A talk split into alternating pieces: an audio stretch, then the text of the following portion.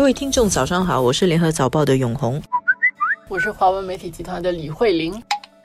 上个星期，我跟戚红在这边刚刚说到，台湾的首富红海集团的董事长郭台铭很可能要去选总统，结果一个礼拜后，我们又被事实打败了。可能是妈祖托梦，有一个顿悟啊。当时妈祖叫他出来嘛，他现在不出来，他要跟妈祖交代一下嘛。但是他现在是说，这个不是因为任何人的劝说与影响，而是因为我再三思考之后，希望让社会在关注国家领导人的选择时，能够回归理性思考与政策层面的讨论。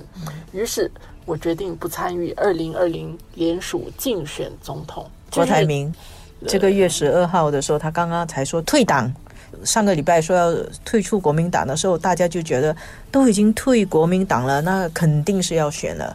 结果在十七日，就是联署的截止日期前一天晚上，星期一晚上，他就发了一个声明说不参加联署了，就让大家。深感意外，丢了一个震撼弹。其实，在台湾还有一个视频嘛，在 Facebook 上，郭台铭放那个视频，非常感人的，就那个拍的郭台铭站在一个十字路口，然后往左走，往右走，向前看，向后看，然后就讲他怎么样做出这个决定。对，而且是说他不愿意加入这种参与参与台湾的政治闹剧，不愿意他的支持者受到霸凌。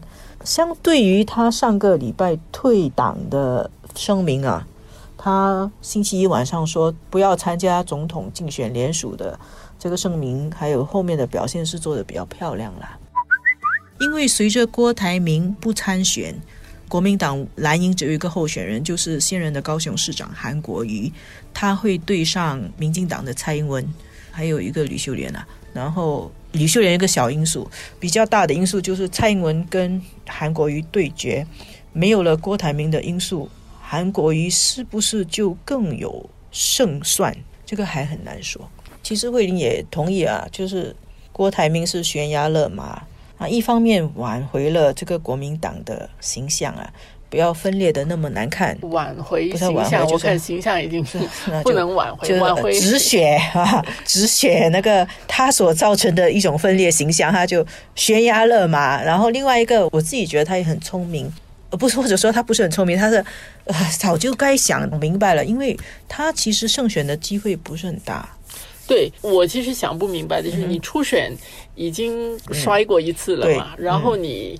看起来估计也很难会有胜算。那样的话，他一个企业王国，这个干嘛要去做这个事情？我我实在想不明白。现在假使蓝营输了，韩国瑜输了，他就可以说你不要赖我。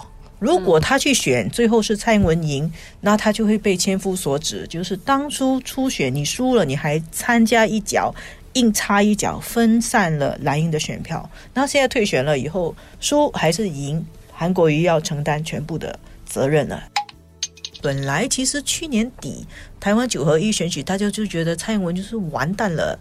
结果呢，今年初因为北京提出要探索两制台湾的方案，然后香港又闹了这个逃犯条例的事情，所以大家都说蔡英文捡到枪，名望突然间飙升。如果在下半年还是有一些什么？突发半年了啊，对，还有没有 半年？这几个月，突发的事件，北京做了一些什么？或者美国跟中国的贸易战发生了一些什么事情？可能会不小心又给蔡英文加分的效应，其实是变数了。我不能说绝对。对，在同一个时候，我们也注意到台湾正在热烈的报道一个新闻，就是所罗门跟台湾断交的这个事情。是的。所罗门群岛，嗯，对，所以这个所罗门群岛，好多这些国家其实后来都选择了跟中国大陆建交。就是在很多这种时刻，台湾人的反应会是怎么样？不同的政党也可以用这个来做一些文章。其实这些可能都会在某时某刻，它会发挥一些什么样的影响，也说不定啊。嗯。你觉得蔡英文的机会怎么样呢？我觉得现在如果他们真的有办法去整合，呃，虽然前面国民党真是很难看，但是我不知道台湾的选民是不是记忆、呃、很短也很短啊？很多都因为你说他的政局是瞬息万变，瞬息万变，其实有很多新的因素进来，他们的考虑点不同，是不是他能够扭转这个？但是我们现在看到的是，基本上韩国瑜从当选高雄市长到现在，他有一些基本盘在那边。然后其他的中间的选民接下来会做怎么样的选择，真的就是外部的一些因素也很重要。嗯，呃，至少现在还回到说还有的看，除了关注香港之外，现在下来台湾是很值得关注。那个关注的方式跟之前看一场闹剧又不太一样。